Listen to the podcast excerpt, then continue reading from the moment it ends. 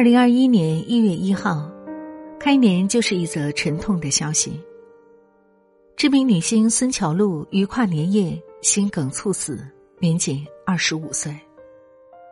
她是《巴啦啦小魔仙》美琪的扮演者，陪伴过无数九零后长大。在二零二零年末最后一天，她还更新抖音和大家分享新年愿望。可悲剧和意外总是那么猝不及防，谁成想，只隔一天，那个爱笑的女孩子回了她的魔仙堡。人生还没绽放，就早早凋零，花一样的年纪，一夜之间什么都没了。他母亲在社交账号证实了这一消息，悲痛欲绝。那句之前和你一起看到那些心梗猝死的新闻，并没有放在心上。可谁知道这种事情竟然会发生在自己女儿的身上，实在让人扼腕叹息。正如茨威格所说：“一个人年轻的时候，总以为疾病和死神只会光顾别人。可明白这个道理，难道要以只有一次的生命为赌注？”去见证病灾的发生吗？那未免太不值得。每年都有近六十万人猝死，其中大多数是不超过三十五岁的年轻人。在一项关于猝死原因的调查显示，百分之九十的年轻人猝死，脑溢血、心肌梗塞都与熬夜有关。与此同时，网上还流传着这样一张他的朋友圈截图：凌晨两点还在熬夜喝酒。晚上十一点到凌晨三点是肝脏代谢的最重要时段，二十三点以后才睡就会对肝脏造成损伤。睡眠少于六小时则会心率下降，提升心脏病的风险。睡眠时间在六点五到七点四小时之间的人群。死亡率最低，而低于四点五小时或高于九点五小时，死亡率倍增。而基于这一点，更可怕的现实却是，当代百分之七十的年轻人都在习惯性熬夜，而比起学习和工作的不得已而为之，更多人是在主动熬夜。殊不知，你是拿快感炸生命，拿当下赌明天。而每一个熬过的夜，都像在身体里埋下一颗炸弹，你不知道哪一天就会炸。之前综艺《密室大逃脱》里的邓伦就发生了这样让人唏嘘的一幕：在单车比赛上，为达到游戏目的，邓伦拼命踩车，可仅仅是每小时四十五公里的运动量，不一会儿他就捂着胸口，整个人脸色发白，头冒冷汗。邓伦在访谈时袒露，因为前几年拍戏把身体搞垮了，罪魁祸首就是长期不健康的睡眠。二十六岁，本该是一个男生身强力壮的黄金年龄，却因为长期作息紊乱、熬夜失眠，留下后遗病症，心脏疼，容易心悸。不可否认，万籁俱静的深夜时刻。正变成疾病和健康赛跑的修罗场。猝死，这是一个带着恐怖色彩的词。它的恐怖之处在于，发生猝死的人平时看起来都健健康康的，突然一下子说没就没。你知道吗？一个健康人从熬夜到猝死只有五步。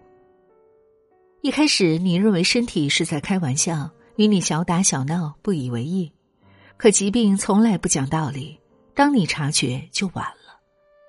就像网友卡卡，他说，那天一早自己突然毫无预兆的后脑勺剧痛，直冒冷汗，送往医院后，医院直接下达了病危通知书，告知他脑内多处出血。好在，卡卡很幸运。在猝死的边缘试探了九天，终于捡回了一条命。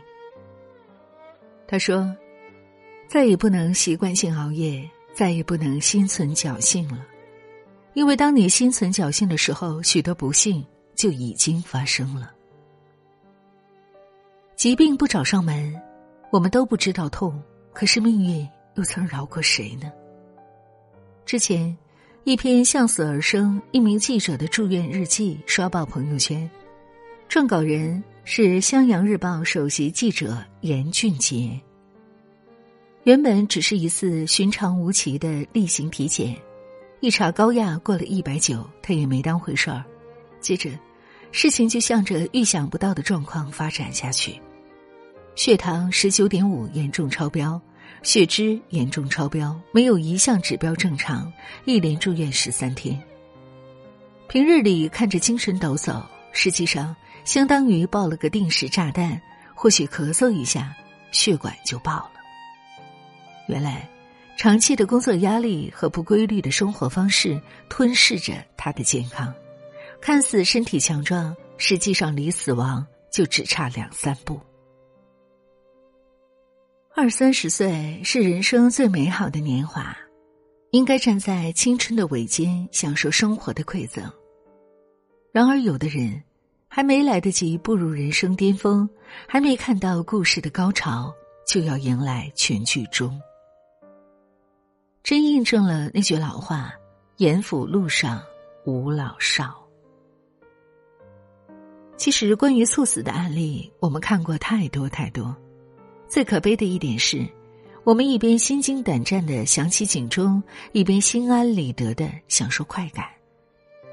但那些关乎身体的隐患、影响健康的恶习，在脑中过滤一遍就被抛之脑后。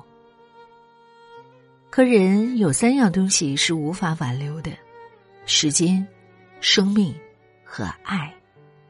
那些迟来的心意，在时间面前都失去了应有的分量；那些未说出口的话，在离开的人面前都是苦不堪言。哪怕你在叱咤风云，当有一天风云突变，健康出了问题，一切都会化作泡影。正因为我们不知道明天和意外哪一个先来，所以唯一能做的就是要珍惜好自己的当下。最后，我要郑重的提醒大家：二十三点到五点深夜运动违背人体运转规律和自然规律，除非长期训练已经适应，否则深夜运动伤身要命。还有，切记。深夜是人体器官休息的时候，是人类的睡眠时间。好好睡觉，第一重要。没什么工作值得你卖命，尽量不要长期深夜工作加班。健康第一重要。不要持续过度性的快感上瘾，不要过度饮酒、熬夜，放纵自己。余生很贵，千万千万爱惜自己的身体。二零二一年，希望所有人吃健康的食物，睡充足的睡眠，过有序的生活，别让爱你的人担心。人们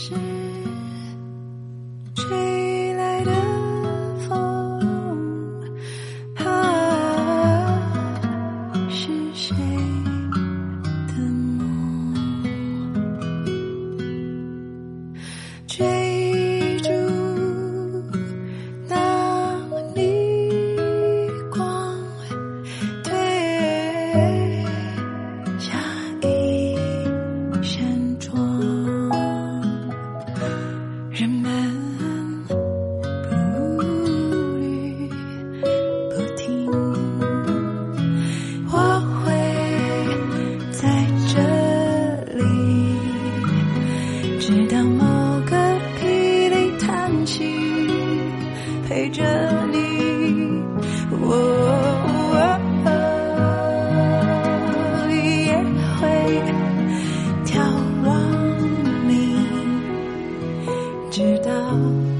人潮又张扬。